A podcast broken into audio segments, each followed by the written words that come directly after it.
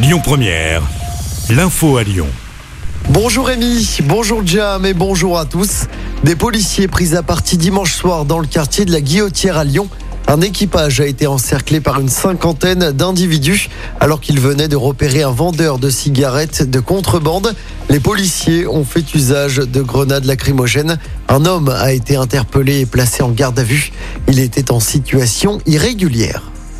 Un expert judiciaire nommé après la chute d'un arbre au parc de la Tête d'Or, c'était samedi après-midi. Pour rappel, l'incident a fait deux blessés, une mère de famille et son bébé de 4 mois. Ce dernier est sorti de l'hôpital. En revanche, sa maman qui souffre de multiples fractures reste hospitalisée. L'enquête se poursuit pour déterminer les circonstances de l'accident. Dans l'actualité locale également, 80 personnes évacuées dans le 3e arrondissement de Lyon ce lundi. En cause, l'incendie au quatrième étage dans une chambre d'une résidence étudiante. Le locataire était en fait parti en oubliant son repas sur le feu. Il n'y a pas eu de blessés. Un adolescent de 16 ans interpellé dans la nuit de dimanche à lundi à Vaux-en-Velin. Il est soupçonné d'avoir mis le feu à des voitures avec des cocktails Molotov avec plusieurs dizaines d'individus. Ça s'est passé aux alentours de la place Guy Moquet. L'adolescent a été placé en garde à vue. En politique, J-1 avant le débat d'entre-deux tours entre Emmanuel Macron et Marine Le Pen.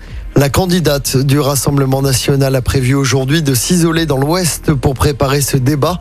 Le président sortant est en déplacement en Ile-de-France. Pour rappel, le débat sera diffusé demain soir à partir de 21h. En sport du basket à suivre ce soir, l'Asvel qui se déplace sur le parquet de Chalon-Reims, dernier du championnat. Coup d'envoi du match à 20h. Et puis en football, peut-être une bonne nouvelle pour l'OL. Maxence Cacré serait sur le point de prolonger son contrat avec le club lyonnais.